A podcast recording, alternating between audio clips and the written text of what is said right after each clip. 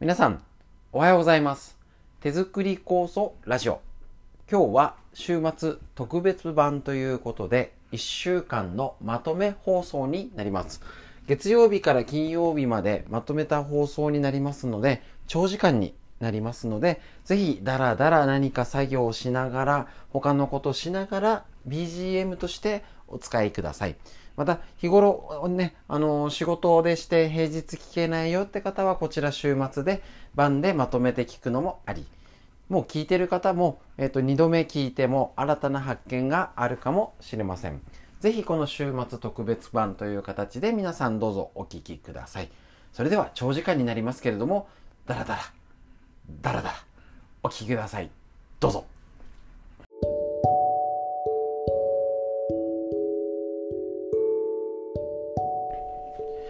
はい、えっと、今週より少し内容を、えっと、いじくって大きくちょっとですけどね、えっと、手作り酵素の、えっと、話と、えっと、筋肉の、えっと、体を元気にするためのヒント。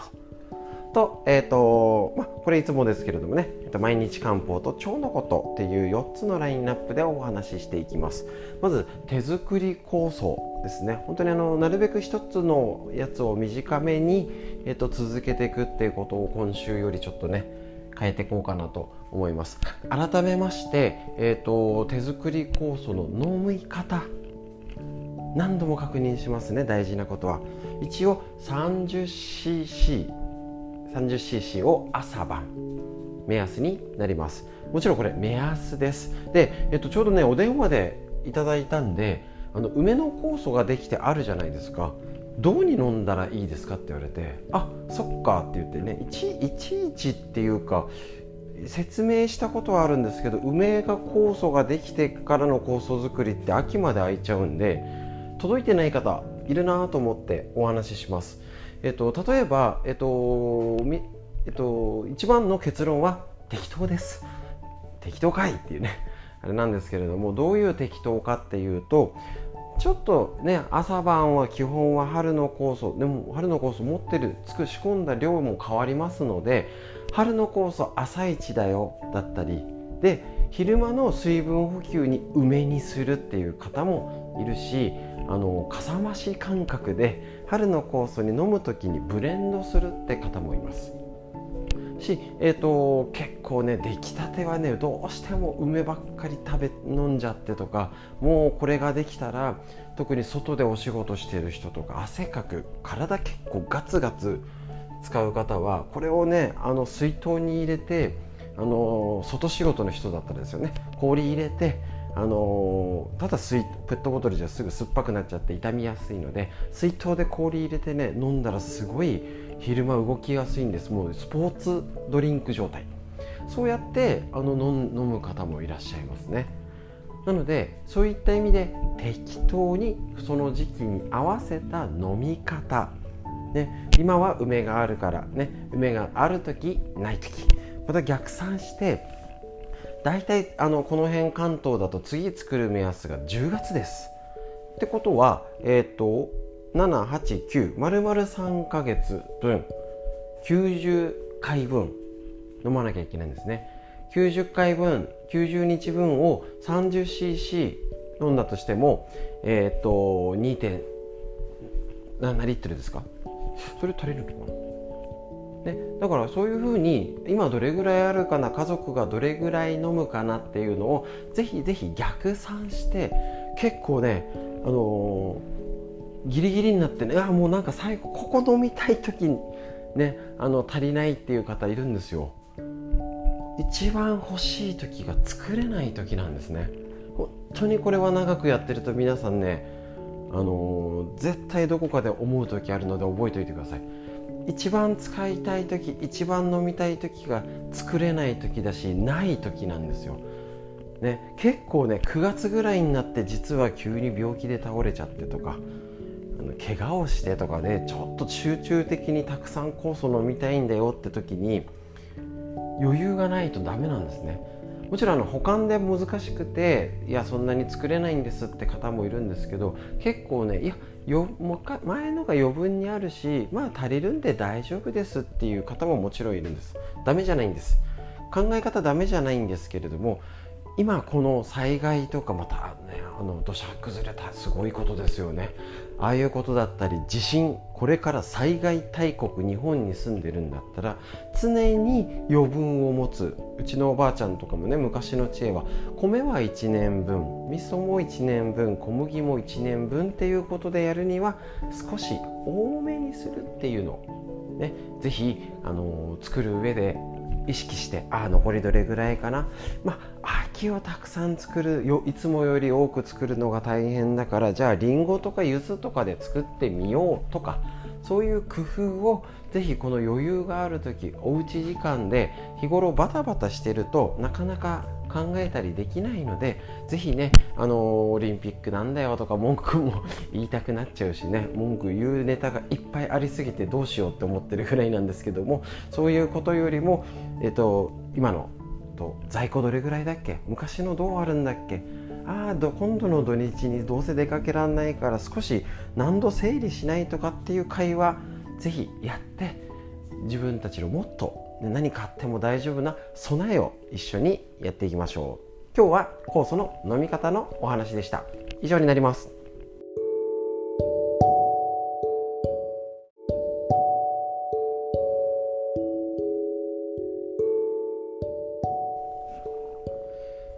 はい、こちらですね、えっと、手作り酵素の機能は飲み方を確認して塗り方の確認をします。こちら塗ったからって薬効があるっていうわけではありませんけれどもやっぱあの昔からなんか身近な植物を利用して薬にする草を用いて楽にするってのが薬だったと思いますしあのマッサージオイル的に使うとあの一番手作りだから要は自分に馴染んで合うじゃんと。いうことができます。で今ですねやっぱりこのね手当てとっても大事です。手当ね、あのよく幸せホルモンでオキシトシンとかホルモンが出て幸せを感じてとか安心するよ。むしろそういう今コロナの関係で不安が募って脳が緊張してっていう時にこちら手作り酵素や海の精を、まあ、媒介仲介役としてねマッサージオイルぐらいの感じに使ってもらって体をね塗って手当てする。ね、そういうのに利用していただけるとすごい肩とか腰とかねただでさあの筋肉とかのもうさすとにかくさすってあげる。で強い力いらないですからね。もう皮膚から刺激入れてあげると C 触覚繊維とかでですね要は脳にあのリラックス効果っていうのがもうありますのでゴリゴリ揉んでこねて押してっていうよりはちょっとねあの仕事が大変でとかなんかイライラしてとかっていうお子さんとかねあのお年寄りとかもね背中をさすってあげる、ね、お腹を塗ってあげる、ね、指先手先をっていうのに是非酵素を使ってみてください。ただ手作り酵素は拭き取らなきゃいけないっていうデメリットがありますので結構ねあのー前は酵素一辺倒だったんですけど最近やっぱりあのいろんな場面とか使いたい状況が様々になってきているのであの海の精を使ってあのちょちょっとやって1日何回もした方がいいんじゃないってことでお話ししてます。でその時に塗ってなんかねベッタベタに塗っちゃう方もなんかねそれはベタつくよねってぐらい塗ります。本当にあの私よく塗ってこんなぐらいですよって数滴垂らして馴染んでなくなるぐらいで十分。ですからねそんなにベッタベッタ塗らないようにしてください。もうあのなんか結構塗った後ベタつくんで嫌なんですって言ってそんなに塗ってんの？っていう風になっちゃいます。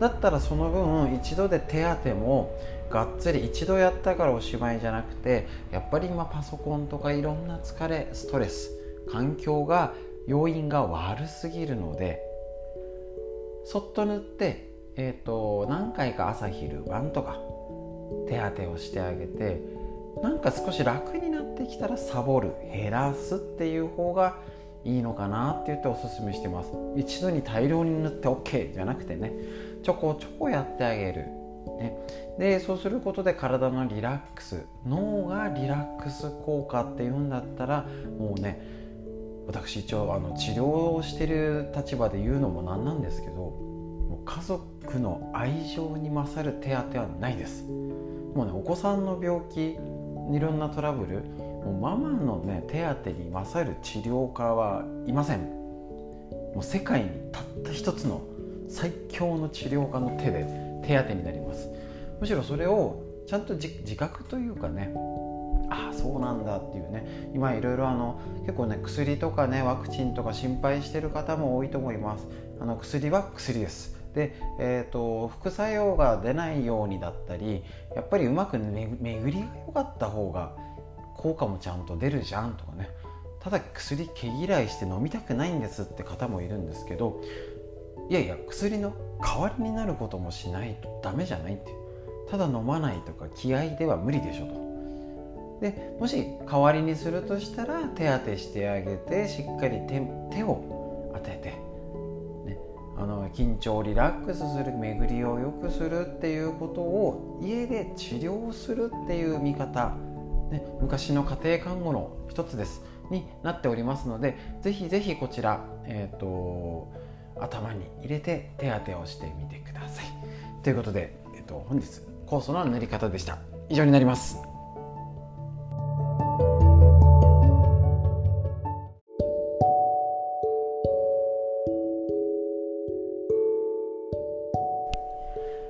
それではですね、えっと、飲み方塗り方とご紹介してきましたこの手作り酵素の今日は食事への応用の仕方ということで、えっと、まず一つぜひ調味料にも使えるよねっていう話、えっと、今ねサラダとかね結構あの塩分気にして油気にしてっていう方ねうちでも結構お話ししてるのがやっぱちょっとねドレッシングぐらいってサクッと作れるんですね。ね酢とあのー、胡椒と塩と簡単に作れるその甘みとして少し入れてください。でオイルなんかオリーブオイルなんか使うといいですよね。それでちょっとサラダ風にちゃちゃっとするだけでもいいんですけれども手作り酵素その料理の甘みとしても使えます。し、えーと、こちらね糖蜜っていうので作ってちょっとねラジオでご紹介しづらいんですけど、えーと、海の精と白砂糖を使って自分でね手作り酵素もそうですけどただ白砂糖を食べたら良くないよね。だから手間暇かけて時間をかけてやることで体に吸収しやすい、ね、あの体にとってもいい糖にしないと糖は一切取らないなんて言ったらおかしくなっちゃいますからね。ねあの糖質完全オフってのは絶対ダメですから、ね、バランスよく取りすぎない。でただ取るんじゃなくてそこに手間暇かけたものをつければいいわけですからね。上手に今流にあの続けられるようにしましょう。で、えーと、例えばドレッシングにしてもいいし何か甘みにしてもいいですし例えばあの梅の酵素青梅で作る酵素なんて言ったらですねちょっとあのあ昨日も作ったんですけどキムチとかの、えっと、和え物。ちょっとねタコときゅうりとわあわかめ。タコときゅうりか。でちゃちゃっとあのキムチあえって作ったんですけどそこにちょっと梅の酵素を足すと美味しいんですね。ねそういう使い方とかいろいろあの、まあ、うち普段あの健康のためにってヨーグルトはあんまり強くは勧めてなくて楽しみで食べてねって言ってるんですけどあのそれのヨーグルトにちょこっと酵素垂らすとかですね。あの料理にちょっと散りばめたりもできるんですね。例えば絞りかすとかあのまたお肉お肉の処理とか野菜あのもそうですし魚介類なんかにもあの酵素を少しつけとくとかっていうするとまあいろいろ工夫ができるんじゃない？でとりあえず重要なのはあのー、そこでねあの薬効がどうこうとか何がなんてことないんですけれどもやっぱりあの常在菌っていうものがあのついたりとか菌手のものが増えたりとかっていうふうに酵素っていうのを食卓に散りばめることができるんですね。これができるのはサプリメントとかじゃ買ったものじゃできません。手作りだからこそできること。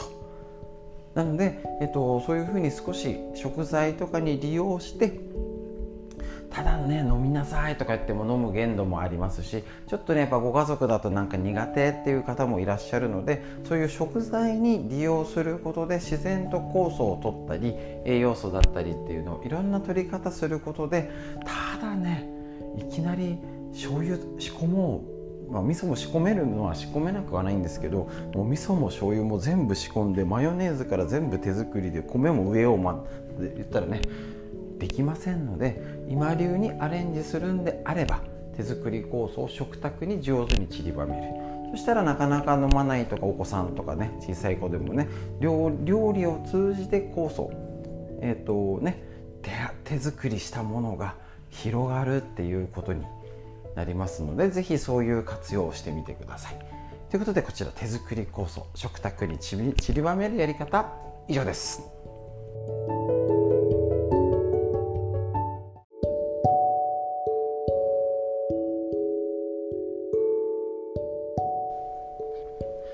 はい、えーと、手作り酵素の方、えーとですね、こちらの話をしたいと思うんですけれども、えーとあのコロナのね昨日東京の方がかなり急にぐっと増えてきましてまあ予想通りといえば予想通りこちらとかでもねお話ししたことありますけど当然人も増えて、あの、抑えきれずに人流が増えてあの新たなデルタ株だの変異株が出てきたらまだまだ増えていくっていう悪い予想を一応立てといてでそんな増えなかったら心配してね無駄だったねってなれるようにするにはこの手作り酵素とか今あの災害もありますので備蓄ぜひ確認しましょう。あのー、ね7月は本当に水の事故が事故だったり災害が多いですしすぐ台風だったり地震もあります。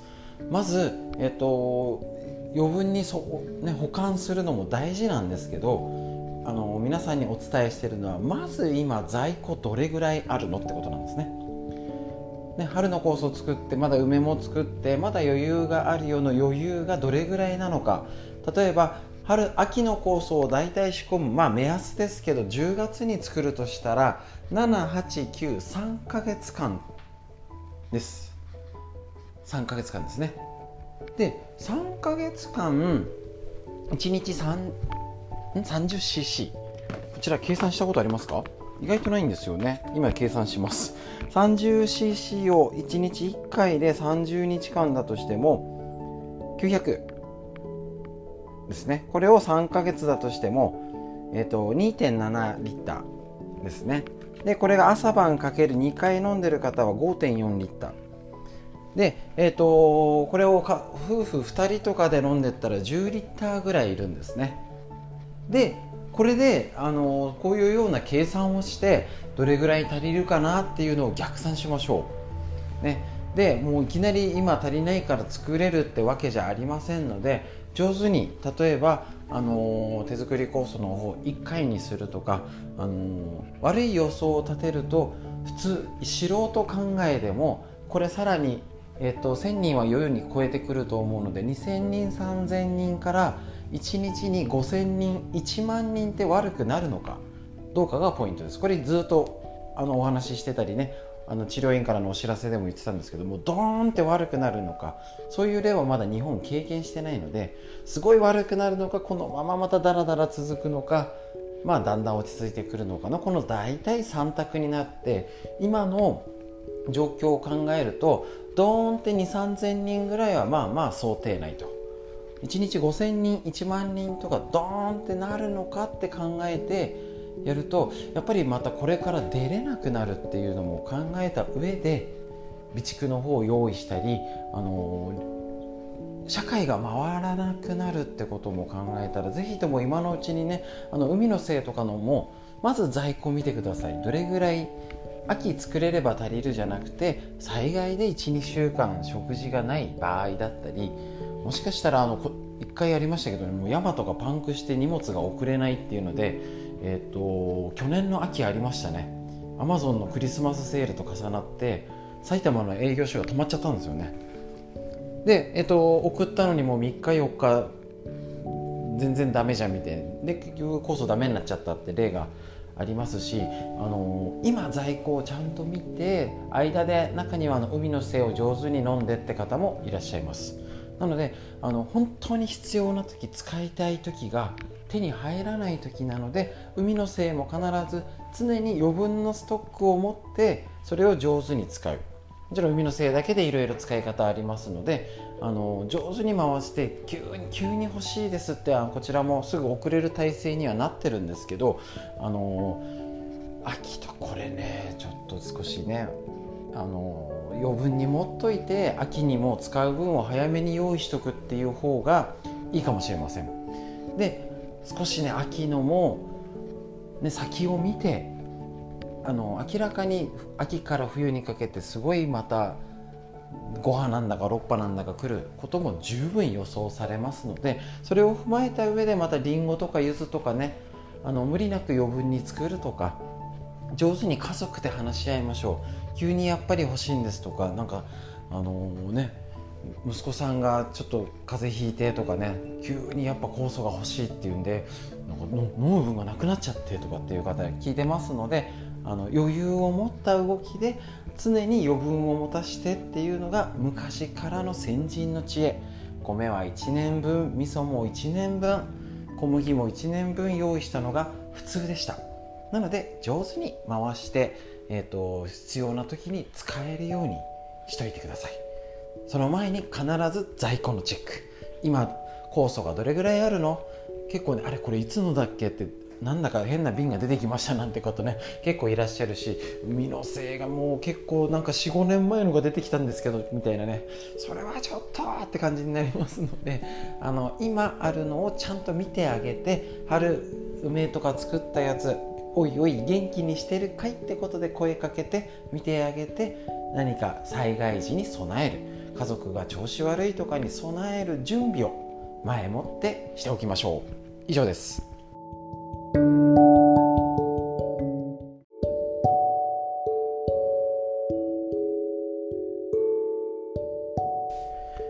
はい、ということでですね、こちら、えっと、酵素のコーナーということで、えっと、なかなかやっぱね、コロナのが増えてきました。ね、えっと、まだまだこれから増える可能性は十分あるよねっていうことをあくまで想定しておいて、もしかしたら2、3000人じゃ収まらないかもしれないし、まあ、どうなるかわからないですからね。ですけども、やれることは一つ、ね、もうあの特別なことできませんから、きっちり発酵食品とって酵素を飲んで腸内環境を元気にする。もうこれにつきます。で、えっと、今日お話ししたいのは冷えです。とにかくあの手作り酵素を飲んでなんかよくわかんないなっていう風な、えっと、方だったりあのすごいなんか体変わったんですって方ももちろんいるんですよ。だけどその分やっぱりいやちょっとねっていう方ももちろんいらっしゃいます。中にはちょっと下痢みたいになっちゃってとかっていう方もいらっしゃいます。同じ家族が飲んで全部下痢になったんだったらダメじゃんってことなんですけど旦那さんだけ奥さんだけっていうとそれって違うじゃんってことになるんですね。で長年そういう方を見てきて共通することがあります。これが冷えなんです。体が冷えていてもともと酵素っていうもの酵素反応っていうのは温度が低い特に人間にとって都合のいいものっていうのは体温でちょうどよく活性ですね。元気にあの化学変化がいっぱい起きるよっていうことが分かっています。ある意味えっ、ー、とね風邪ひいて熱が出るっていうのは酵素の働きいっぱい反応を起こすために発熱していると言われております。つまり、えーと、体が冷えていたらそもそも体内で酵素の働き反応ってのが落ちます。もう当然ですね。だから例えば、えーと、体温1度下がっただけでの 10%20% 免疫力下がっちゃうなんていうのは体の中での、えっと、一つ酵素の反応が落ちるよっていう言い方もできるかもしれません。それぐらい冷えってとにかく悪い。もう絶対です。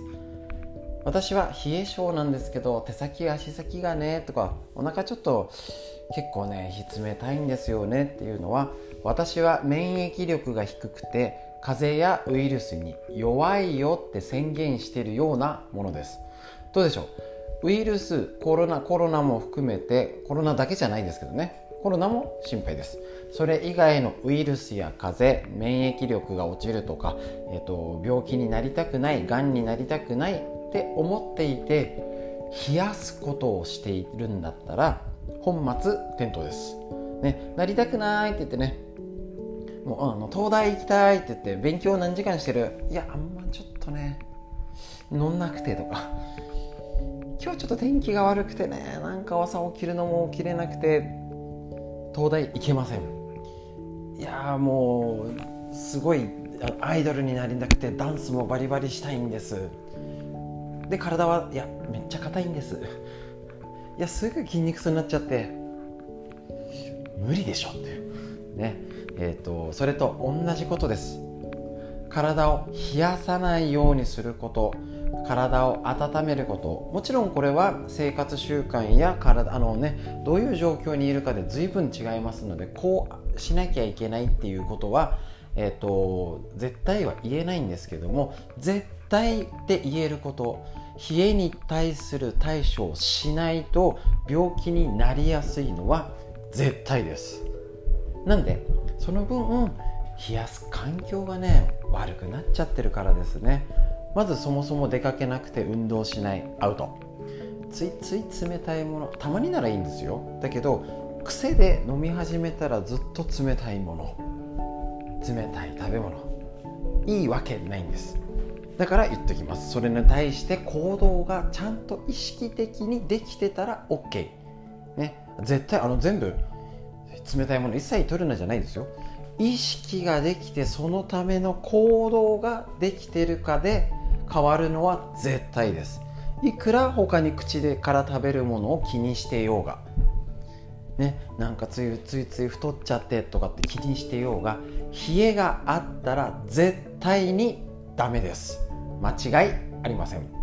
これが今日の酵素のお話でした。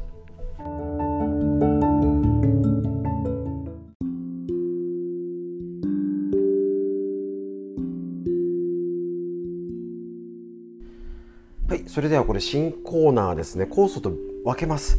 えっと、本当に必要なゆるスクワットとかかと落としっていうことでこちらを1日5分ちょっとずつ勉強して頭頭に入れていきましょう。もう新シリーズなんでもうまた頭からやってなん大事なことは何度もお伝えしていきたいと思います。結局、えっと、手作り酵素を飲んだだけではね持ってるだけでは効果を発揮しないよ。何度も言います。腸内環境を元気にするための要素として50%は運動です。で、えーと、特にねこちらあの LINE とメール登録してある方には、えーと、送ってるんですけれども、えーと、運動してね、この1日たった5分でもいいからこのゆるスクワットとかかと落とし一緒にして元気にやりましょう。そのための理屈をちょっとずつ勉強しましょう。結局あの筋肉量と骨の量両方増やさないと足腰は若返らないってことなんですね。で、えーと、下半身の筋肉の衰えと骨の量の低下。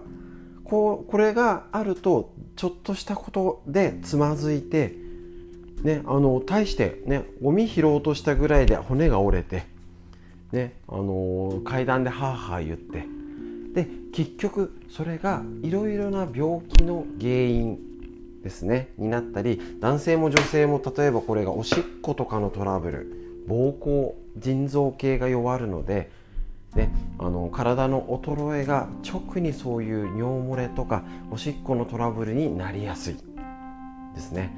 で、えっと、もちろん糖尿病高血圧でコレステロールっていう問題で体脂肪太りやすくなったりですね。それが結局私たちが一番今なんとかねあのクリアしたいというか課題人生の課題認知症ねいつまでもうま100歳の時代になってます。ボケない体あボケもう何か忘れやすくなる。もうしょうがないんです。あちなみにもう私40過ぎてますけどもう脳は衰えてます。衰えてるんですね。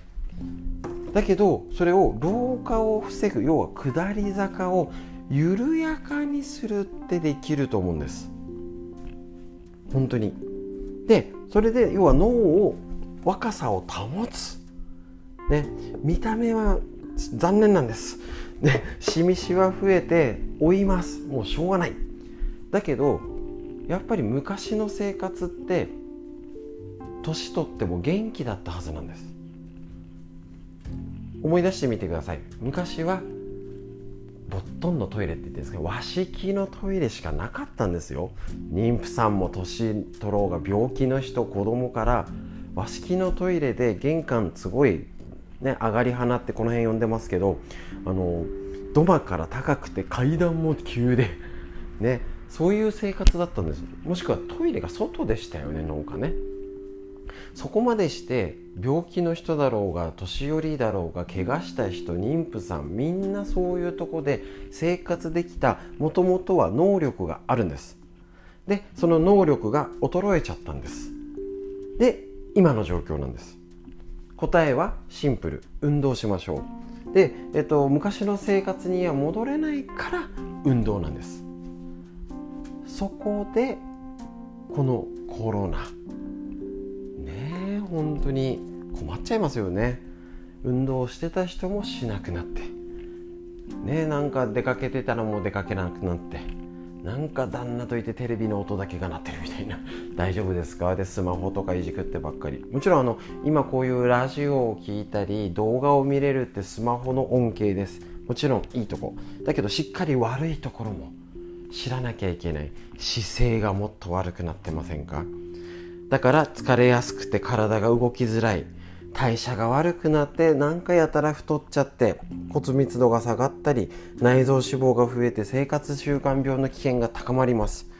脳が活性化して体を元気にするために何しなきゃいけないの？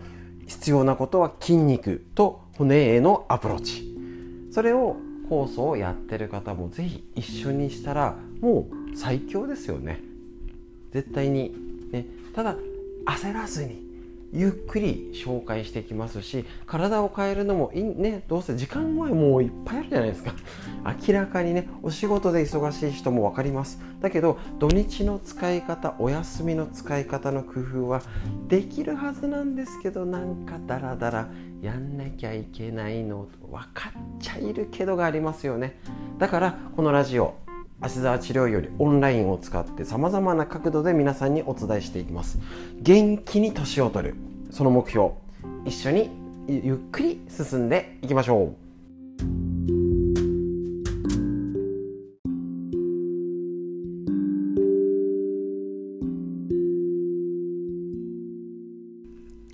はい、こちら今週からの新シリーズ、えーと、長生きするために。これからも元気でいるためには酵素にプラス運動。だけどなかなかできないよね。じゃあしっかり理屈も考えて、えーと、運動できるように頑張ろうと。やる気を出るようにみたいなね。あのぜひこちら本当に必要なゆるスクワットとかかと落とし中村幸雄先生の小学館から出ているこちらの本よりね、えーと実際に例えば下半身の筋力の衰えと骨量の低下によってやっぱり骨折しやすい体が弱くなっちゃってねもうだけじゃなくてもう明らかにその代謝が落ちる太りやすくなるよだったり生活習慣病ですね。になるし足腰の衰えが結構腎臓膀胱系の衰えになるので尿漏れとかね夜トイレ行きたくなってって方もいます。でえっ、ー、とこちら OCL ストレッチってことであの治療院として別に、えっと、ストレッチ配信してるんですけどすね周りとか足首狙うとねあの腎臓系狙うと本当にトイレの夜の回数が減ります。すごいですよね。だから結局あの腎臓膀胱の、えっと、そのものがもう機能がダメになってたら無理だよ無理だけどやっぱり体として巡りが悪い足が硬くて足腰弱くなってっていうので、あのー、トイレ周りのトラブルになっちゃってるっていうパターンの人がやっぱりね多いと思うんです。で病気になっちゃう前にそれをいかに対処できるか。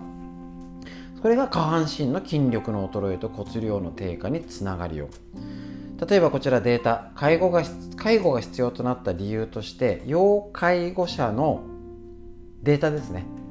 介護が必要となった要介護者の主な理由として1位は認知症2位は、ね、脳血管障害3位は高齢による衰弱。要支援者としたら1位は関節疾患2位は高齢による衰弱3位骨折転倒。もう一度言いますね。1位認知症2位脳血管疾患3位高齢による衰弱。要支援者は1位関節疾患2位高齢による衰弱。3位骨折転倒と。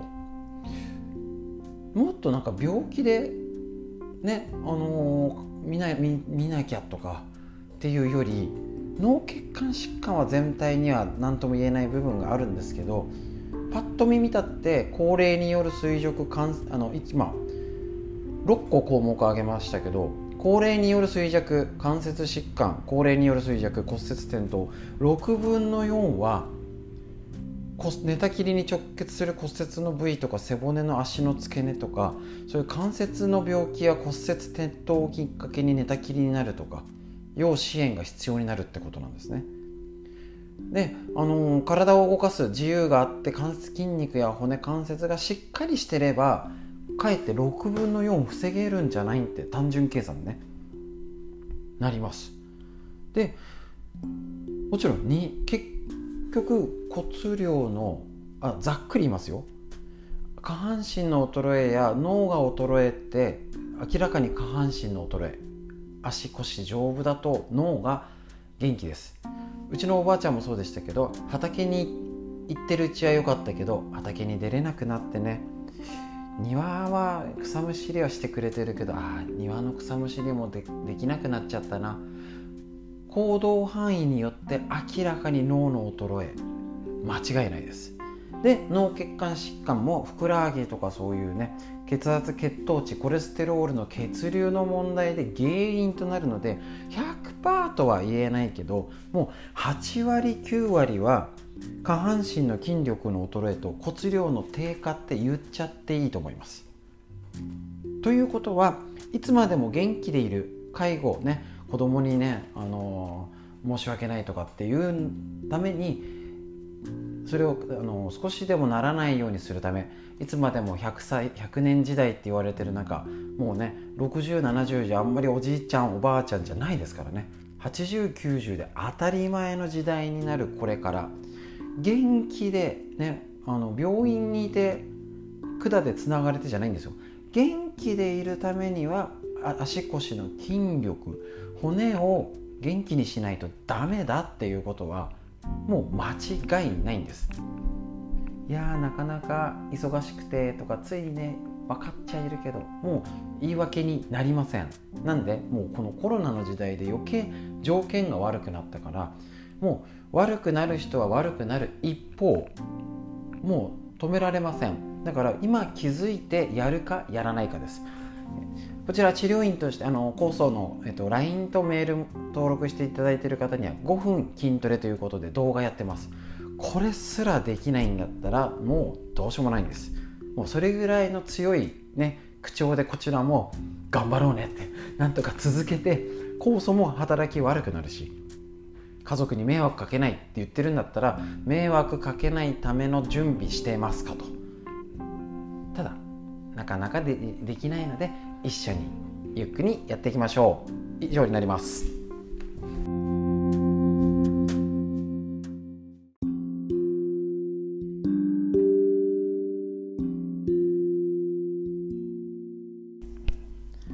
こちら新シリーズとなっております本当に必要なゆるスクワットとかかと落とし中村先生の小学館から出てる本より、えーと最近新しく紹介してますとにかく運動不足姿勢不良体のアプローチってあの酵素塗ったりとかあったんですけどなかなかね今までもあの治療院としてあのちょっと伝えきれてなかった分かなとも思っております。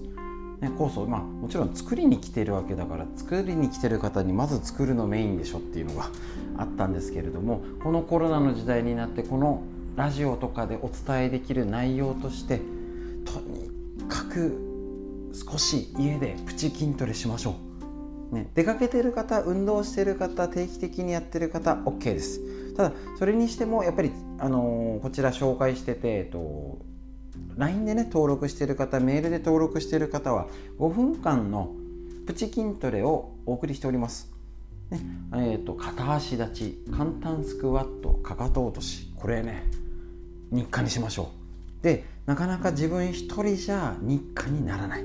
だからだったらみんな巻き込んで一緒にやりましょう。はいそれの理屈をちょっと頭に入れとくといいよね。結局、えーと、介護が、えーと健康寿命と平均寿命ってありますよね。平均寿命っていうのは、えっと、健康寿命との差が、ね、10年近くあるって言われてるんですね。いわゆる元気でいられる時と要は亡くなるまでの差ですね。寝たきりも含めて。つまり第三者のサポート要介護が必要なのが10年もあるってことなんですよ。ちょっとこれ10年って聞くとびっくりじゃないですか。もちろん平均値ですよなのでここをあもちろん年齢でね100歳になってね手を貸さなくてもいいよバリバリ走ってあのスーパーおばあちゃんなんてね目指す必要はないんですけれども結局家族に心配かけたくない迷惑かけたくないっていうことの物理的に足腰の衰え、ねえっと、で骨の量の低下骨量の低下なんですよ。それで結局骨折や転倒しちゃったり体の関節が痛くて動けなくなっちゃってね。いややる気はあるんだけどもうなんか掃除ができなくてご飯ね食材あの勝手に台所に立つのが大変なんて方本当にいますからね。で間違いなく言えるのがなってからじゃ遅い。間違いないです。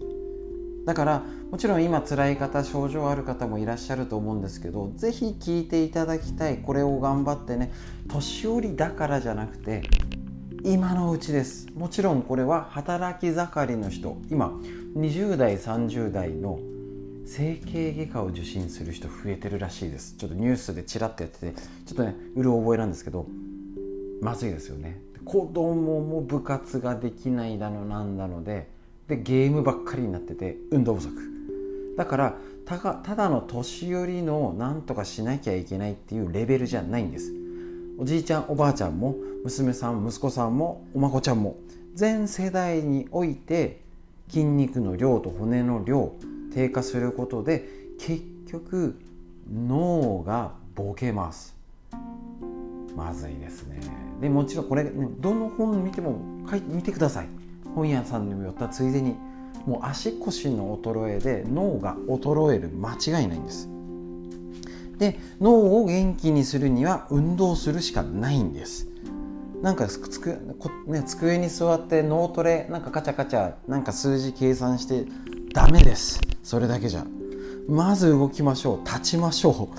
座りっぱなしでね、あのデスクワークが起きてもう寿命まで縮まるなんてなってます。ね、なのでぜひ歩きましょう。でそこで天気が悪かったり、ね、暑暑かったりしてなできないじゃん。さらにコロナでちょっとどうです？なんかオリンピックのがポロポロ出てきてますね。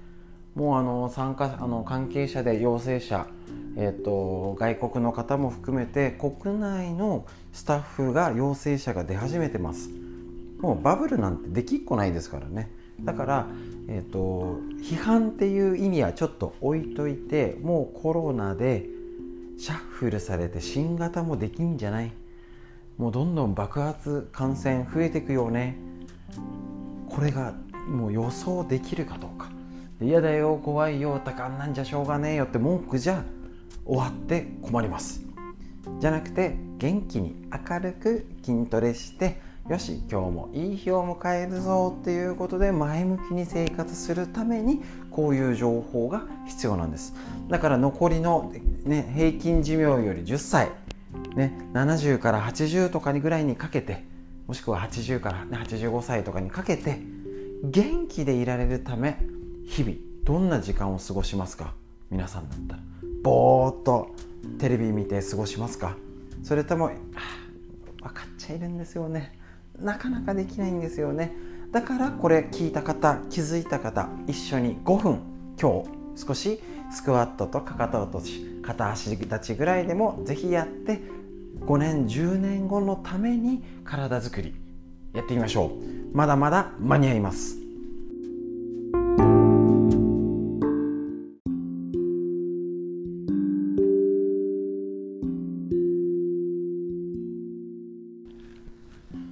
ということでこちらですね長生き元気にねあの脳をいつまでも元気にいること。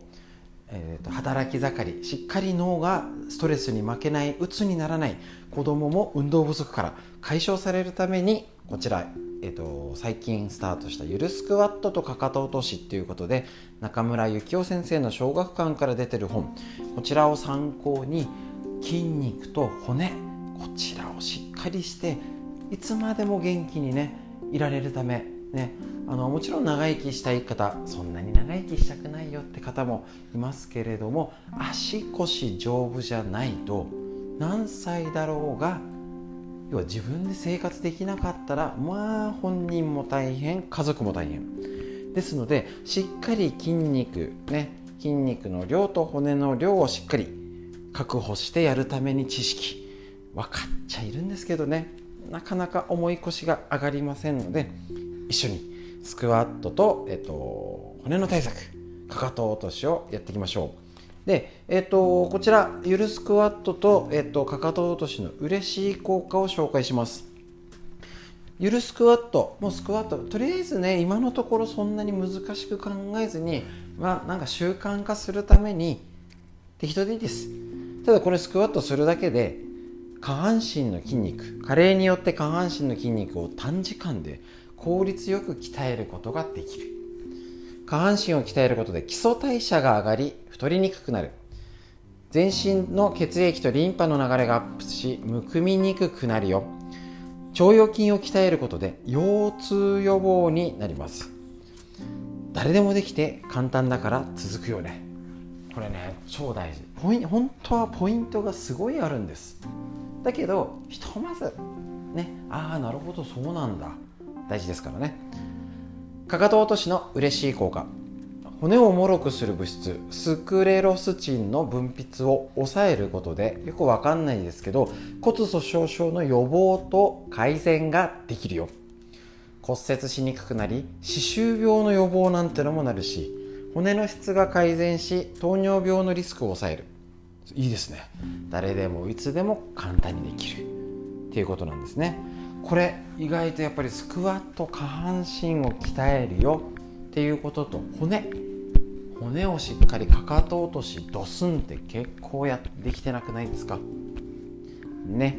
なんでこの辺をしっかりやっぱりね日々やる毎日やるね。もう5年後10年後も元気のためにやる。悪くなってからじゃ遅いです。ね。みんなそれで悩んでます。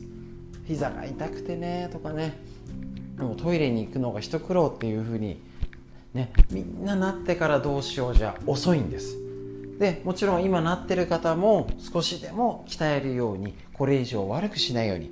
まだなってない方もちょっとそろそろ気をつけなきゃねって口では言ってるもののなかなか重い腰が上がりませんので一緒にやっていき,、ね、やっていきましょう。あのこちらの LINE とねあのメール登録いただいている方には1日5分の動画送っております。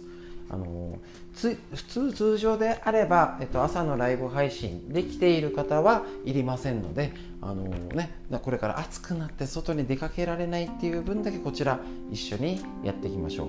何しろスクワットかかと落としが大事です。このポイントを押さえてやっていきましょう。以上になります。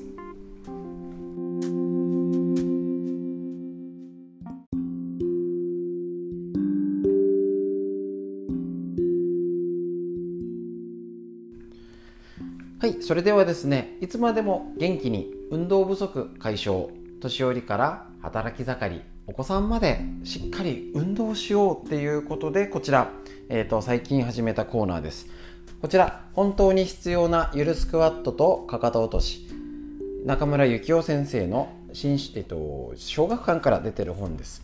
こちらの、えーと、今、えーと、LINE 登録してる方と,、えーと、メールで登録してる方には、えー、と運動スクワットとゆるスク、え、スクワットとかかと落としとかか片足立ちやってるんですけどもこれね今ポイントを確認しておきましょう、えー、と無理せず楽しく体を動かすための6箇条。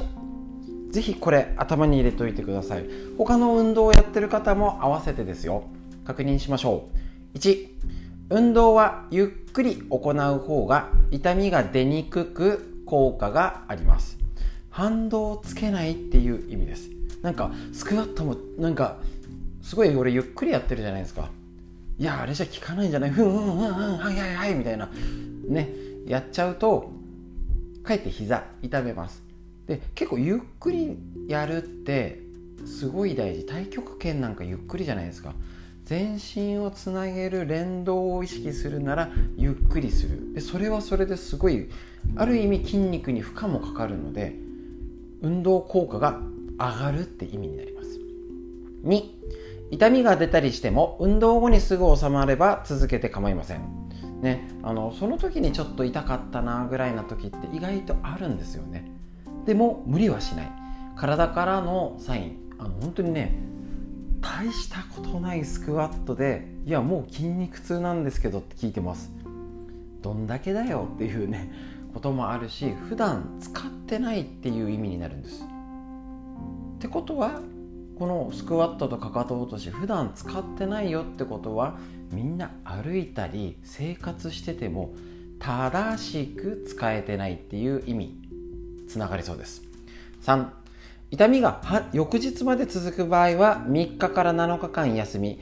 半分ぐらいの運動量から再開してみましょう。こういう目安って大事です。もう一度言います。痛みが翌日まで続く場合は3日から7日まず3日でいいと思います。1週間休むぐらいの目安を覚えておきましょう。続いて4運動してる時は息を止めない。これ意外と意識いってないんですよ。ってなっちゃってるっていうんですかね。あのうーってなもう大丈夫っつってもう血圧上がっちゃうみたいになりますので気をつける。これ呼吸ができてないっていうことは正しく体も使えてません。できれば毎日続けましょう。でも忘れても大丈夫。忘れがちな人は最低でも週2回を目標に頑張る。うんこれで十分です。このね最低でもっていう基準も覚えておくといいと思います。体調が悪い日は無理せず休みましょう。はいこれ絶対ですね。もう無理しない。とにかく無理しない。ね、特に足腰が極端に悪い方はお医者さんだったり、えっと、かかりつけの先生にも相談してください。こういう運動をしたいと思ってるんですけど大丈夫ですかっていうね。あのもうこうじゃなきゃいけないっていう見方じゃなくてねもう無理はしない。気をつけてください、ね、ついつい頑張っちゃう。あなんかいいの来たしなんか動画来てるしこれならすぐできるけどやらなきゃみたいなって思っちゃダメですからね。無理なくのんびりゆったり一緒にやっていきましょう。長生き元気にいつまでも脳が活性化。今日の話は以上です。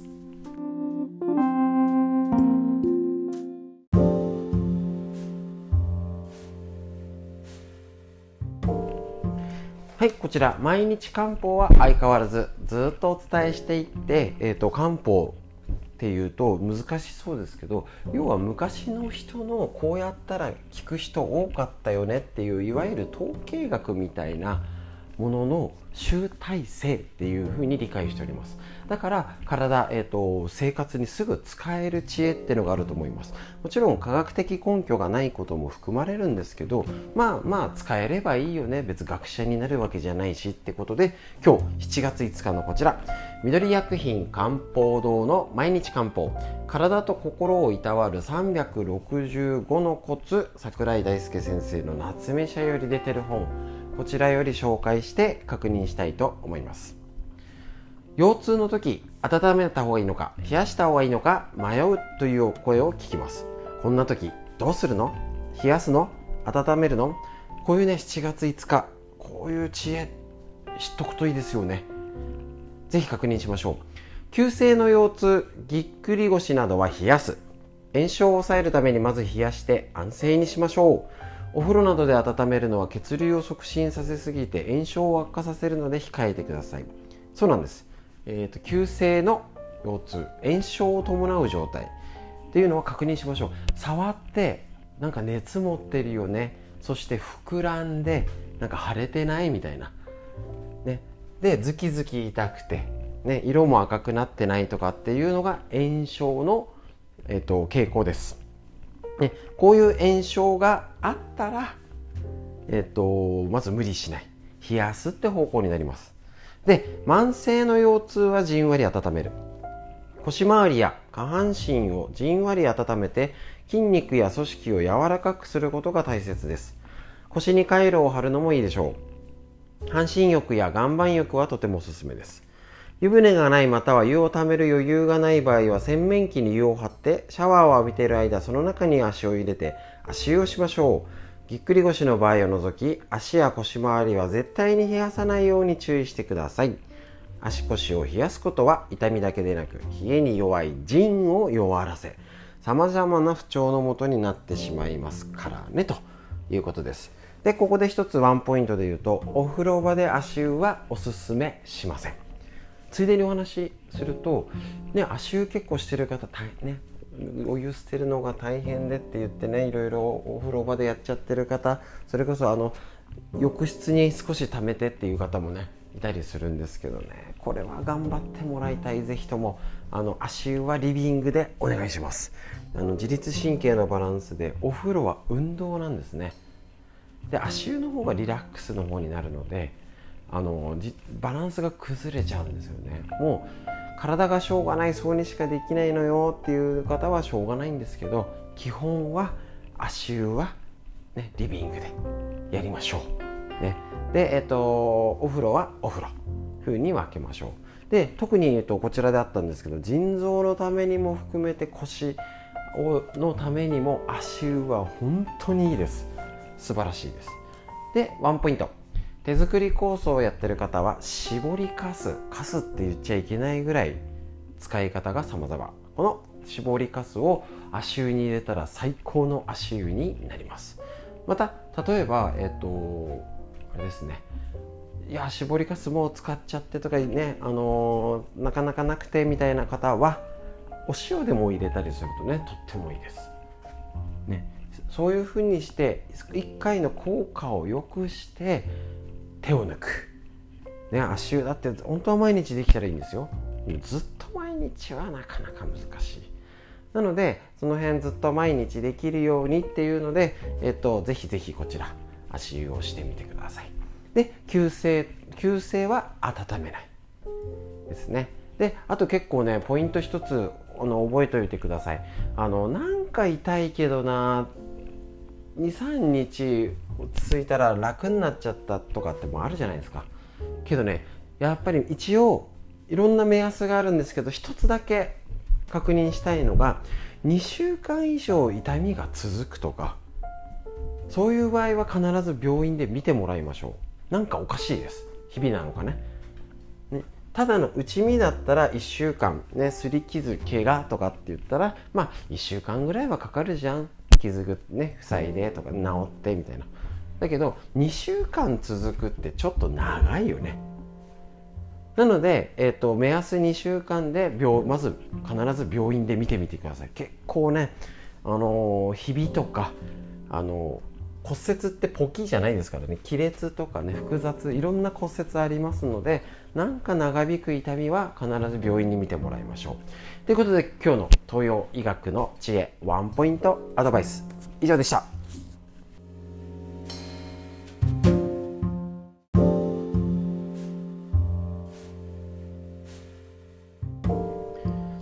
はいこちら、みのり薬品漢方堂の毎日漢方、体と心をいたわる365のコツ、桜井大輔先生の夏目社より出てる本で、毎日日めくりカレンダーのごとくお伝えしております。え、ー、と、これね、昔の人の知恵。ぜひね、これを活用して、えっと、ね、酵素を飲むことと運動することとこれにプラスアルファこれは気をつけようねとかってしていくと毎日のあの気をつける指針になりますしねあの前もお話ししましたもうね嫌なこととかへねあのどうもう嫌になっちゃいますからねテレビ見るとねまた災害とかね。ですけどそれでも生きなければいけないということでせっかくなら知恵とかいい方向やだねってよりプラスアルファの話をシェアしてみんなで元気になる方法を探りましょう。7月6日えっと、今日ですね、えっと、うつを改善するために食用状や漢方などで体の状態を整えていくことは大切ですが何よりもストレスを溜め込まないように工夫することが重要です。どういうこと？うつ改善に重要なのはストレスをためないことです。って言ったってね。まあなかなか貯めたくて貯めてるわけじゃないですからね。うんまあでも一応聞いていきましょう。そのためにはテレビやスマホインターネットを見て夜更かししたりお菓子を食べたり。お酒を飲んだりするのを避けてできる限り規則正しい生活リズム食習慣を心がけましょう。食事では海藻類などを取り入れましょう。パセリ、セリ、パクチー、春菊、シソなど香りのいい野菜もいいですよと。またバラの香りも効果的なので部屋に飾ったりハーブティーを飲んだりしてみてください。避けるべきものは酸っぱいもの冷たいもの生ものですと。ね、このうつ改善に必要なことはストレスをためないこととは言ってもたまっちゃうのがねストレスです。で間違いなくただ家にいて一人でいてテレビだけ音聞いてるんだったらねボケちゃいますよね本当にね。で体が歪んでたらストレス弱い体になります。だからどういうこと？せっかくなら、えーと、やっぱり体を動かして歪みを取って筋あのストレスをためない体づくりとして体からアプローチする。結構ねあの心の持ちようとかありようとかそっちから攻めるパターンもあるんですけどなかなか難しいですしあの私自身は体からアプローチした方が納得できるんですね。だよねっていうね。そりゃそうだよねってなりますので体の歪みをやって心も整えるっていう方が体が変えやすいっていうのでストレスを溜め込まない土台作りにするにもやっぱり体がね、あの歪みがないくて運動してる方が溜め込みにくいしあと冷えです。間違いないです。体を冷え冷やしたらうつにとか塞ぎ込みやすいって言ったらいいんですかね。当然ですよね。寒だから寒い時期の寒い地方の方がうつが増えるんですよね。なのでぜひぜひこの冷やさないまあね急に冷たくなってエアコンでってにもなってますのでぜひ生活をストレスを溜め込まない生活見直してみましょう。ということで本日の毎日漢方以上です。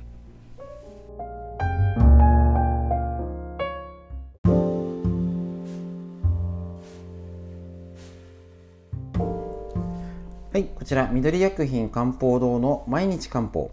体と心をいたわる365のコツ。桜井大輔先生の夏目社より出てる本から紹介。こちらからですね、えーと、日々日めくりカレンダーのように日々の調子をですね、えーと健康のヒントをワンポイントお伝えします。食用状に迷ったら黒きくらげ黒きくらげって食材で家にありますか？ないですね。ちょっと見てみましょう。よくわからなければあれこれ考えずに黒きくらげを食べなさいと私の薬膳の先生はよく言っていました。それほど黒きくらげは中医学的に重要な働きをするということです。なるほど。これでもね買わないですね。例えば血行を良くしたり出血を防いだり喉や肌を潤したりといった働きがあります。また胃腸を丈夫にして便通を良くするですね。力もありニキビなどの肌トラブルはもちろん血便や痔などにもそして肩こりや月経痛があることにもあのー、おすすめらしいです。へえなかなかね黒しかも黒黒キクラゲ。あれですよね。中華丼とかに入ってるやつ。あれだ。ですね。はい。こちらの方をえっ、ー、と乾燥の黒キクラゲなら水で戻して刻み小分けして冷凍しておくと便利です。あなんかそれならなんかちょっと使いやすそう。で、えっと、コリコリとした食感が楽しめ味はあまりない。確かにそうですよね。炒め物や味噌汁鍋などにも何でも入れてできるよっていうことらしいんですへえなかなかねあの使わないですね。本当にその中華丼とかねあの入ってるのしか知らない感じ。で黒きくらげは何入れても美味しいし茶碗蒸しなんかにして食べてます。へえなるほどね。でえっ、ー、とこれねえっ、ー、とレシインターネットの方で黒きくらげっていうのを探今ね便利こういうの便利ですからね。なるほど。黒きくらげの中華スープ。まあこの辺はね作りそうです。黒きくらげたっぷりエビとチンゲン菜の炒め物。これ美味しそう。好き。美味しそうですね。ニラときくらげの卵炒め。あなんかそうするとちょっとやっぱ普通の炒め物になんか足しちゃうんでもありかも。でちょっとびっくり。キルキクラゲのピクルス。ほう。あでもなんかいいかも。特に夏。なんかこれ。ちょっとねあのー、まあ、人が集まってとか今はねお盆とかでできないんですけどちょっとバーベキューとかになんかあったら美味しそう。へえんかやっぱね意外とあるんですね。基本はやっぱり炒め物が多いんですけれどもちょっとやっぱラーメンとかに入れたりとかですね、あのー、春雨にも入れるほほなるほど。でちょっと気になるのが、あのー、パスタできくらげの塩焼きそば風にするっていう感じなんですよね。パスタに入れる。へえんかやっぱちょっと違いますねイメージがね。こういうのでちょっとねあのきくらげっていうのを入れてみようと思います。で杉本さんあのねこういうのもね基本あのあまり先入観っていうかね私もああなるほどねって入れたいんで基本事前に読んで予習してなんか話すの準備しとこうじゃなくてほんとパッと見のえーと、一発撮りで撮ってますのですいませんどどこでもスーパーで売ってるんですかねきくらげ知らないななのでぜひスーパーとか何か近くの鮮魚センターだったりちょっとね今でも大体揃ってますよね。ただキクラゲを売ってる買おうっていう今まで一切思ったことないのでどのコーナーにいつも行ってるスーパーにあるのすら知らない。だからぜひ皆さんもそれだけ見落としてる全然眼中にないって言ってちょっと失礼ですねキクラゲにね。だけどそんなに食用上にね、何か迷ったらキクラゲらしいです。だったらちょっと普段のちょい足しレシピに使ってみましょう。でね戻しといて冷凍にしておけばちょちょっと使えますね。是非おすすめ。スーパー行ったら探してみましょう。是非お試しあれ。東洋医学の1日ワンポイントでした。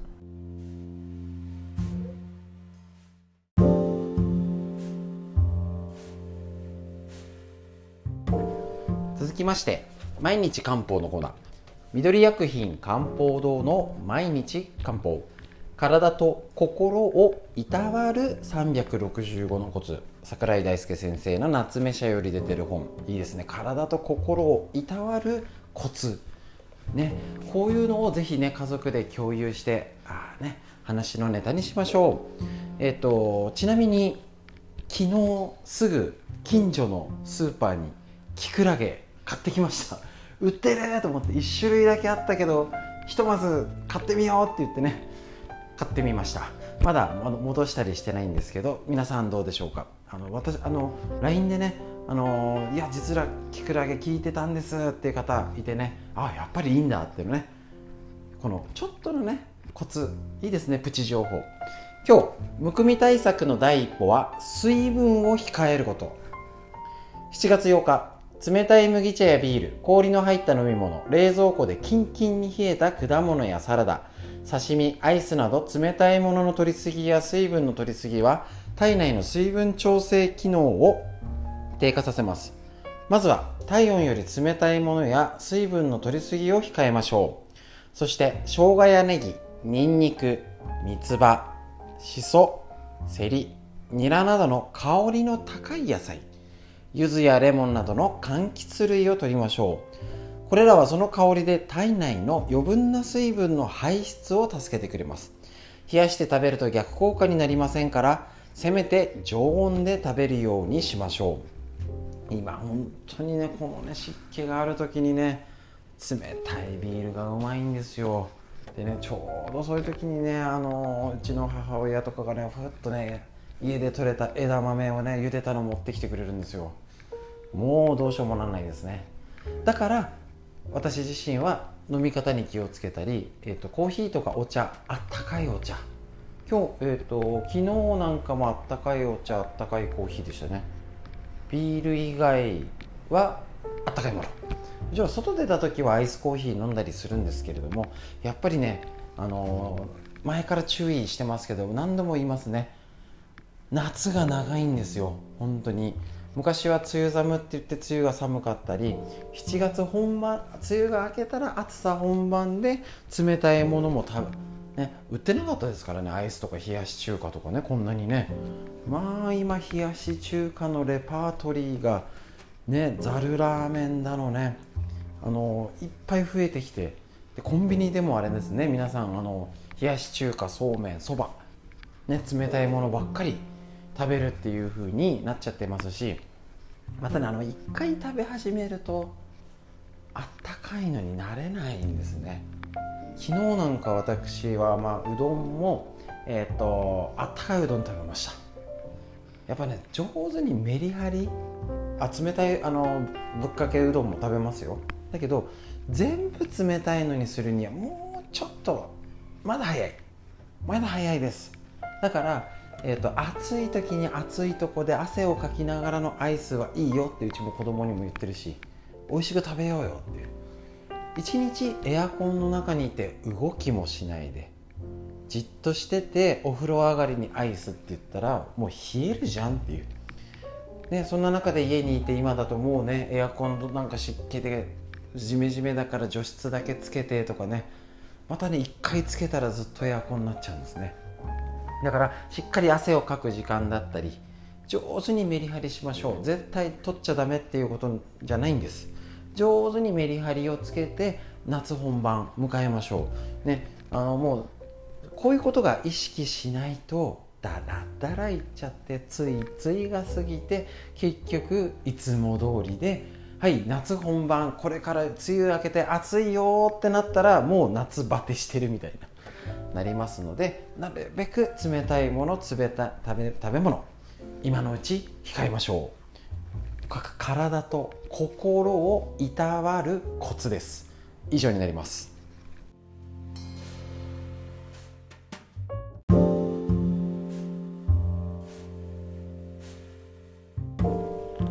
はい続いてこちら。毎日漢方の話ですね。緑薬品漢方堂の毎日漢方。体と心をいたわる365のコツをこちらの本を例に紹介していきます。桜井大輔先生と夏目社より出ている本です。こちらが日めくりカレンダーのごとく何月何日全部365個の体と心をいたわる先人の知恵が凝縮されております。これを一日一つご紹介。今日はお腹にガスがたまるなら消化機能の低下を疑って。お腹にガスが溜まって出ない。お腹が張って苦しいといったことはありませんか？こうした状態になるのは何らかの理由で消化を担う非、えーと、胃腸っていうふうには捉えましょう。消化系の機能が低下したためであると中医学では考えます。そしてこうした状態を運化機能の低下と言います。運化とは競技では狭い意味ですね。飲食物を食べ物から胃から腸腸から肛門へと動かす機能のこと。この機能が低下すると,、えーと、飽満感の腹満と呼ばれる膨満感を覚えるようになりますね。お腹が満たされる。原因として挙げれるのは主に3つ。胃腸そのものが弱ってる。胃腸を動かすエネルギーが巡っていない。胃腸が元気に働くためのエネルギー自体が不足しているよっていうふうに考えます。ですね。これ、えっと、それぞれの症状また8月のに出てくるんですけれどもこちら胃腸の調子、えっと、何度も言いますけど、えっと、湿邪ね、梅雨時期のこれ湿気が、えーと、邪気の邪ですね、えーと、調子が悪くなるよっていうね原因ですね。あのー、これ、えーと、胃腸の調子。あの腎臓系の調子も、あのー、あるんですけれども胃腸系の症状がこの時期何しろ出やすい。結構ね治療で聞いててもねあそうなんです。胃腸が最近なんか調子悪くてっていうのがあるんですね。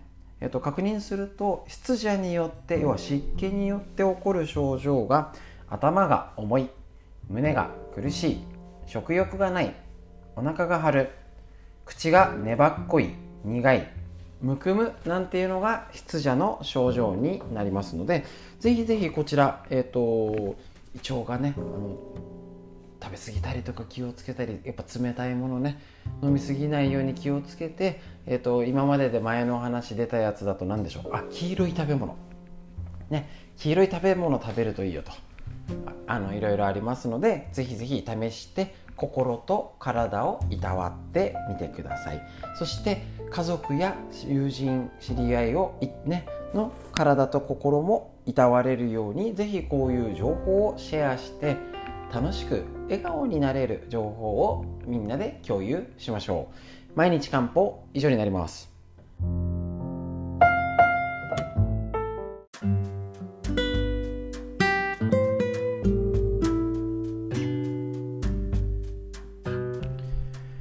ということで腸を元気にする新常識。こちら腸の、えっと、腸内環境を元気にするヒントをお伝えするコーナー。えっと、宝島社のムックより出てるあなたの腸が喜ぶ45のトリビアということで、弁のよしみ先生が監修した本、こちらを紹介しております。ね、えっと、発酵食品、前回、えっと、先週ね、えっと、いろいろ復習したりとか、ね、お腹の腸、ね、微腸酸、悪腸酸、悪腸酸って読むのかな？ね。あの、腸が元気だったらやっぱ食べ方ね、大事になりますので、えっとさ、一回言っちゃおうかな。ね。これ何度も大事ですね。あの月曜日ですので。言いましょう。えっ、と朝食はえっ、と食べたり食べなかったりじゃなくてちゃんと食べてパンやパスタよりもご飯ね。玄米や雑穀食べたり肉料理揚げ物よりは魚や和食をメイン。野菜をしっかり食べてよく噛む。食べ過ぎないで規則正しい時間に食べる。ね、油はサラダ油よりもオリーブオイルを使用し甘味料は白砂糖よりオリゴ糖や蜂蜜発酵食品をよく食べて水瓶あのお茶ジュースよりはお茶とか水。あジュースね。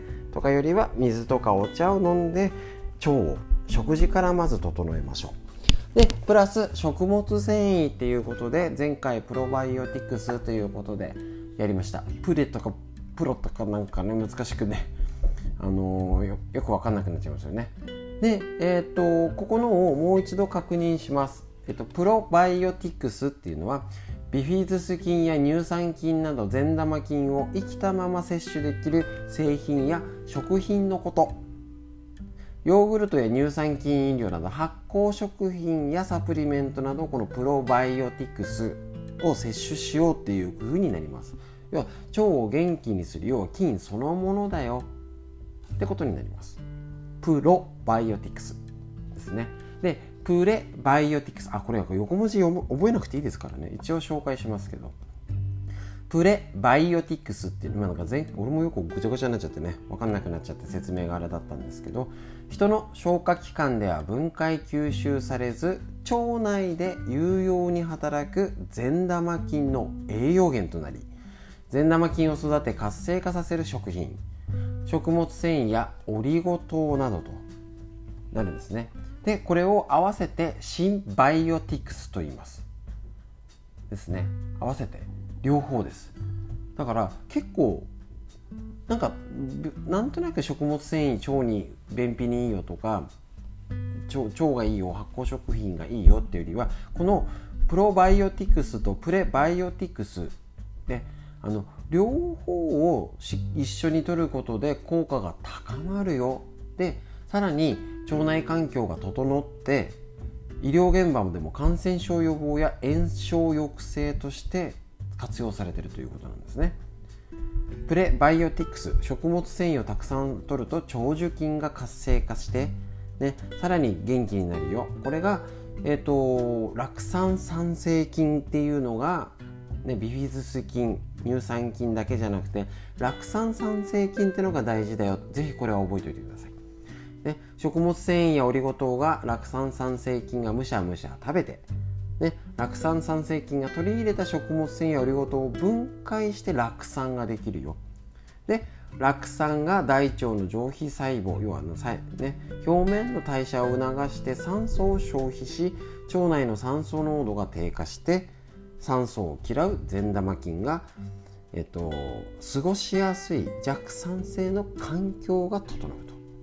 で悪玉の繁殖菌を防ぐっていう一応ねあのー、理屈があるらしいです。で、でです。えっ、ー、と、どこまでかがわからないんですけれども、学者じゃないので、私自身これ手作り酵素やん。って思いません？発酵させていろんな食物繊維やオリゴ糖などが含まれる。糖が含まれるんですよね。白砂糖も分解されて一番ね途中がオリゴ糖さらに分解されればブドウ糖です。ね。で春は野草秋はいろんな野菜果物入れてます。で発酵してるよね。発酵食品じゃん。最高です。で昔の食事ってこうだったと思うんですよ。大したものがないって言ってもぬか漬けがあって野菜があってみたいな。でサプリメントは今まで取ったことないわけですもんね人類がね。そしたらもう手作り酵素じゃん。ってことがよく分かってだから町人だ。今を元気にしてくれるものだ。もちろんこれからのぬか漬け、ね、そうやって取るのとなんかよくわからないけど食べてなんかあの心配だよね。これからまたあの感染者増えてくるよね。なんだかよくわかんないよね。みたいな感じになるのを気をつけて。ね。確信してこれが体にいいんだっていう風な理屈でこれからもやっていきましょう。腸のお話以上になります。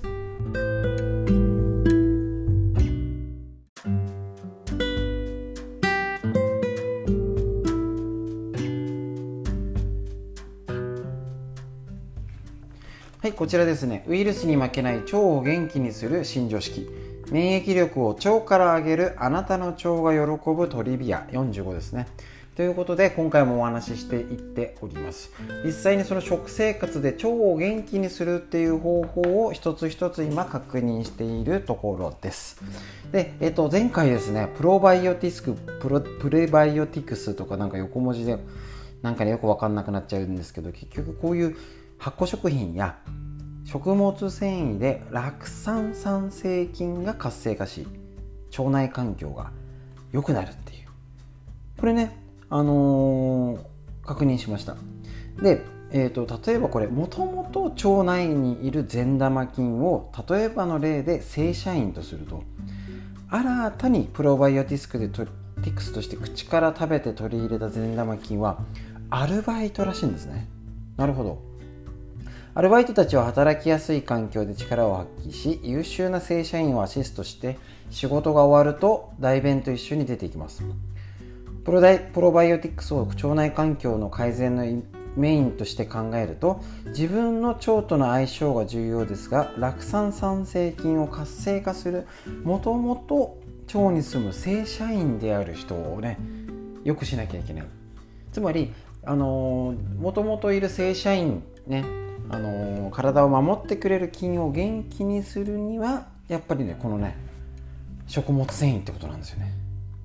で腸内っていうねその正社員が働けるオフィスをきれいにしてくれるので便の材料となって腸内の不要物を絡め取り腸管を刺激して便通を逃すのでねとってもいいこの腸食物繊維になんですけど実際今、えーと、現代の日本人としてデータとして出てるのが必要量。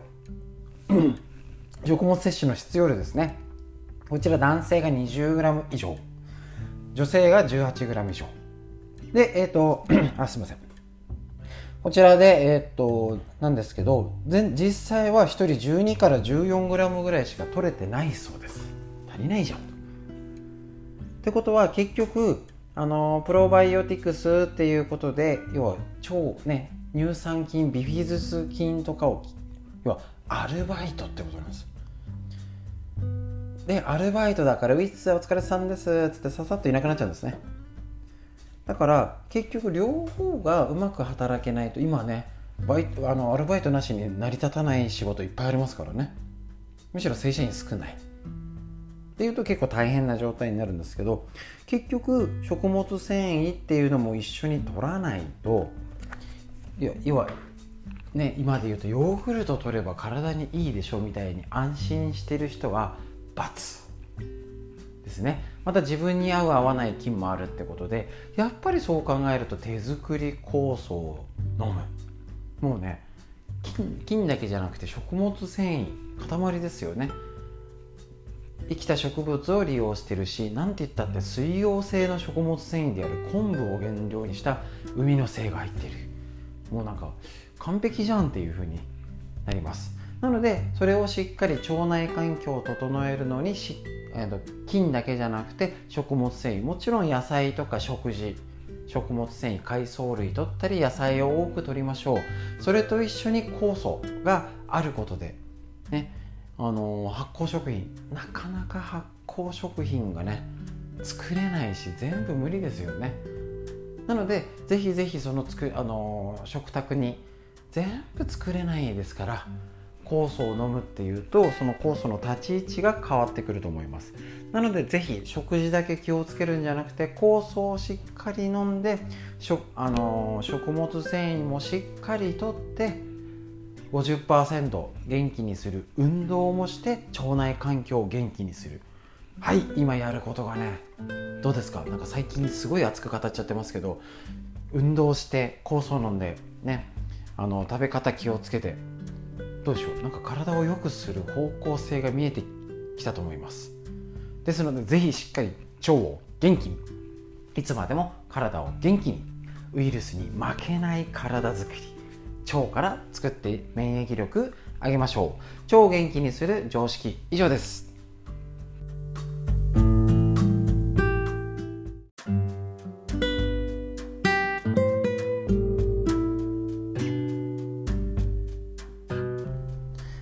はい、こちら。腸を元気にする新常識。免疫力を腸から上げるあなたの腸は喜ぶ。45のトリビア。ということでこちらを毎回紹介して腸を元気にする方法とにかく免疫力まだまだ上げなきゃいけませんし実際にコロナ以外も心配なんです。ねコロナだけ構ってらんない。だけどこんなに大変というね。だから家で一つちょっとヒントとして超元気にすることをぜひご家族で勉強しましょう、ね、食物繊維やっぱり大事っていうのが出てきてます。こちらですね。で、えっと、食物繊維に秘められたすごい力を確認しましょう。口だと咀嚼回数が増え満腹感が得られるため肥満抑制につながる。思考の形成虫歯を防ぐってのが食物繊維にあったり胃は胃液の分泌を促す。高い吸水力で内容物を増やす。滞留時間が長くなり満腹感が増すよ。小腸だと糖の吸収速度をゆっくりにし血糖値の上昇を防ぐ。うわいいですねこれね。有害物質を吸着し腸壁に有害物質を触れにくくし体内への吸収を防ぐ。血中コレステロール値を下げる。もういいことずくめじゃんと。大腸食物繊維は胃でも小腸でも分解されずに大腸まで届く。ということで分解されないこそ便の材料となり体に不要なものを排出したり腸内細菌と協力して体内で有用に働く酪酸など短鎖脂肪酸を生み出し間接的に健康を貢献する。ということで結局何？有害物質を外に出す。便秘の改善予防。エネルギーとなり腸粘膜の代謝を促進。がん細胞を抑制。腸管免腸管免疫の活性化して腸内環境を良好に保つもう素晴らしい。もう素晴らしい。で食物繊維しっかりとってますかってことなんですね。これが結局ただやっぱり外食とかだったりあの家族が少なくて食事食事がねあの別にいいんですよ。あの若い頃ほどたくさん食べれないしガツガツ脂っこいもの取らないじゃなくてやっぱりこの食物繊維を取るっていう意識とっても大事になってきますね。なのでぜひ何か食材毎日の食材何食べようって結構迷いますしね。なんかねいつも同じようなありきたりだったりねもうね行く場所と行くスーパーと似たようなとこばっかり行っちゃってねなりますけれども食物繊維を取る。ですね。ぜひぜひそれ頭に入れてやってみましょう。なかなかね、あのー、こういう腸にいいよ。前回からあの酪酸にいいよとかっていうとすごい、あのー、イメージが湧きづらかったりするんですけどこういうやっぱりちょっとお勉強っていうんですかね。やっぱりあ大事なんだなっていうほど、えっと、大事。すごいねまとめましょうね。でちょっとねつなげています。キクラゲの栄養っていうことでこちらキクラゲ低カロリーで食物繊維たっぷりだそうですよ。もう買うしかないですねこれね。キクラゲの食物繊維はごぼうの3倍。すごい。ビタミン D は食品でもトップクラス。生活習慣病の予防に効果的な食物繊維で便秘解消肥満予防糖尿病予防ダイエット効果があるっていうこと。なのでもうこれ先ほどのねあの東洋医学と絡めて言うともうキクラゲ買いに行くしかない。いや見落としてました。行きましょう。行った時に必ずキクラゲチェックしましょう。ということで腸の元気にするお話以上です。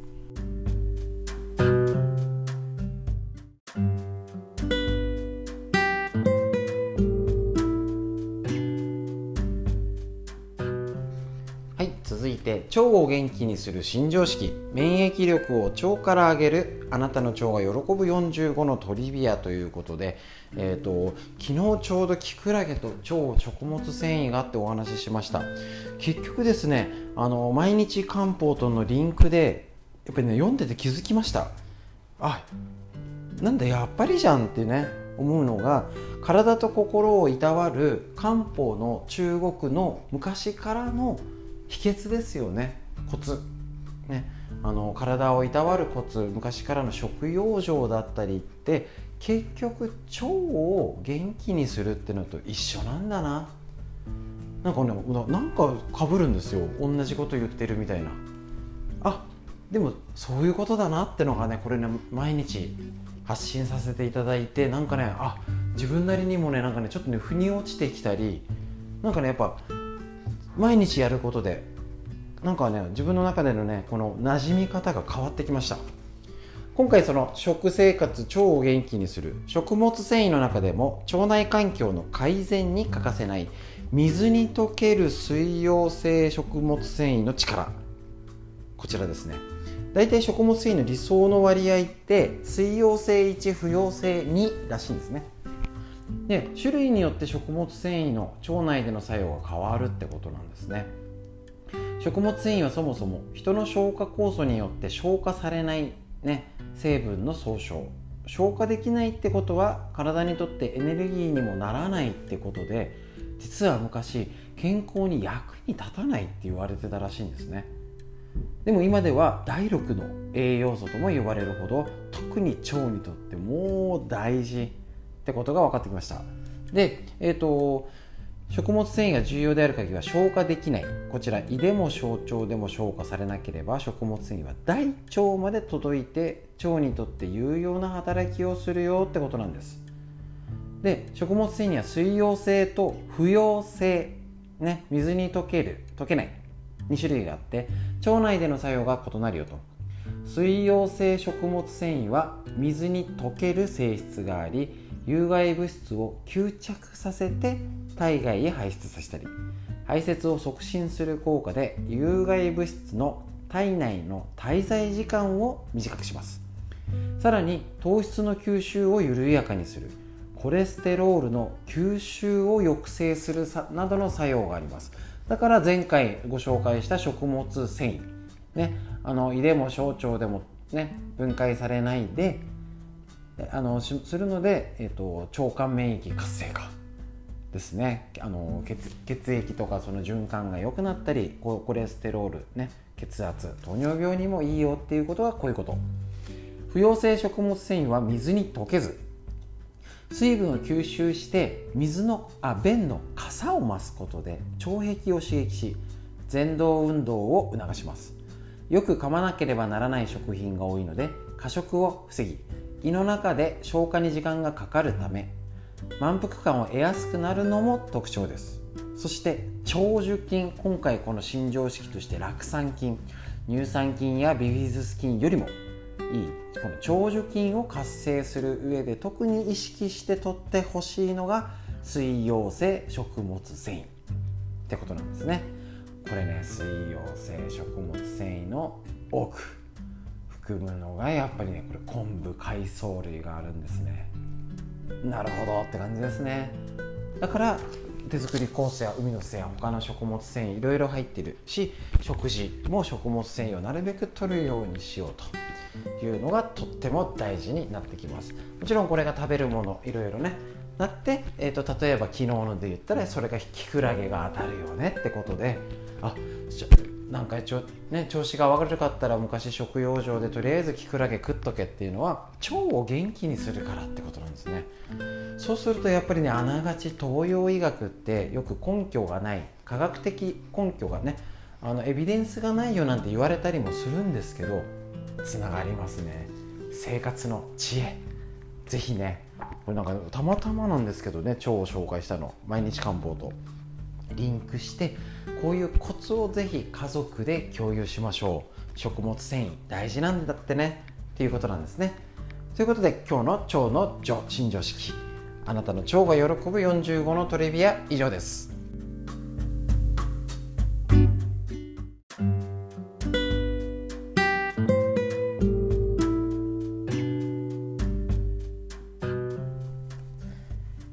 では今度腸を元気にするコーナー。腸を元気にする新常識。あなたの腸が喜ぶ45のトリビア。免疫力を腸から上げるよということでこちら。弁のよしみ先生の監修の腸。腸内環境を良くする本ですね。これね本当にね勉強になりますね。本当に。私自身もすごいえーと、勉強になって前回ですね、えーと、食物繊維特に、えーと水溶性食物繊維を意識してやると長寿菌長生きの菌腸を元気にする菌ね酪酸酸性菌などが元気になるよっていうことになるのをお話ししました。もう一度確認しましょう。水溶性食物繊維の役割。水分に溶けてぬるぬるネバネバすることで腸内の有害物質を絡め取って体外へ排出してくれる。素晴らしい。便を柔らかくしたり便の滑りを良くしたりする効果もあるよ。続いて水溶性食物繊維の役割に酪酸酸性菌の餌になりこれが長寿菌ビフィズス菌乳酸菌よりも実はこの菌がいいってのが新常識でしたね。体内で有用に働く酪酸を産生し善玉菌の過ごしやすい環境を作ってくれる。素晴らしいです。で不溶性水に溶けないよっていう不溶性食物繊維の役割は大腸の水分を吸って傘を増し腸壁を刺激して蠕動運動を促すよっていう風になります。ね、っていうことで散々紹介しておいてじゃあ実際何に含まれてるのっていうのをねえっとこちらの例で載ってるやつ上げていきましょう。えっと水溶性食物繊維を多く含むもの含むもの何しろ昆布。素晴らしい。昆布青さひじきわかめらっきょう。もう一度言いますね。水溶性食物繊維を多く含む食べ物。で、えーと、これで、えーと、らっきょうわかめひじき青さ昆布。なんか順番逆だった。ね。です。こちらになります。で不溶性食物繊維を多く含むよっていうのが不溶性の方です。ブロッコリー芽キャベツ大豆切り干し大根きのこ類。もう一度言います。ブロッコリー芽キャベツ大豆切り干し大根きのこ類。こちらになりますね。はい。で水溶性と不溶性のやつをバランスよく含む。要はねこれだけっていうわけじゃないのでバランスよく含むよっていうのこちらですね、えっと、確認するとオクラごぼうさつまいも納豆インゲンプルーンキウイフルーツ大麦人参じゃがいもと。こういうような感じになります。ね。でえっともう一度言いますね。オクラごぼうさつまいも納豆インゲンプルーンキウイフルーツ大麦人参じゃがいもと。でこれが食物繊維の理想の割合って1対2で不溶性の方が多くらしいんですね。だけどあんまりだから分配で分けるって言っても結構ね難しいと思うんですね。だからえー、っとどうでしょうこんなの。例えば水溶性食物繊維絶対あのとってもいいので例えばひじきの煮物作るとかひじきじゃなかったらじゃあわかめで酢の物味噌汁にわかめ。でだしは昆布。もう十分ですこれで。で不溶性食物繊維まあねあのー、大豆納豆があるので豆腐類とか。ちょっと切り干し大根毎日っていうよりねきのこ類は何か一品入れようかな。今日はしいたけ今日はエリンギ。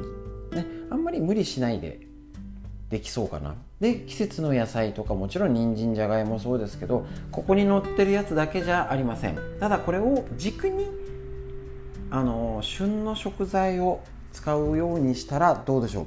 腸内環境が整っていわゆるヨーグルトとかなんとか菌だけを取ってるよりも素晴らしい腸になります。これが前やりました微腸腸が美しくなるためのポイント食物繊維でした。今日からねぜひぜひあの何か意識だけでいいですからねやってみましょう。もうねあの何か昆布類海藻類あのよく言ってるのはもう青のりでも何でもいいから一品入れてみて。ねあのとろろ昆布とかねそういう乾燥類を何か一品使って。で野菜も入れて。ただ生野菜果物じゃなくてちゃんと旬の野菜入れてね和食で。でするとなんか入ります。もうそれで十分。あんまり大げさに考えずにあ昔の和食がいいんだなっていうことでやってみましょう、ね、なるべく味噌汁で取ったらいいですもんね。十分です。ということで上手に考えて賢く腸を元気にしましょう。免疫力を腸から上げる。以上です。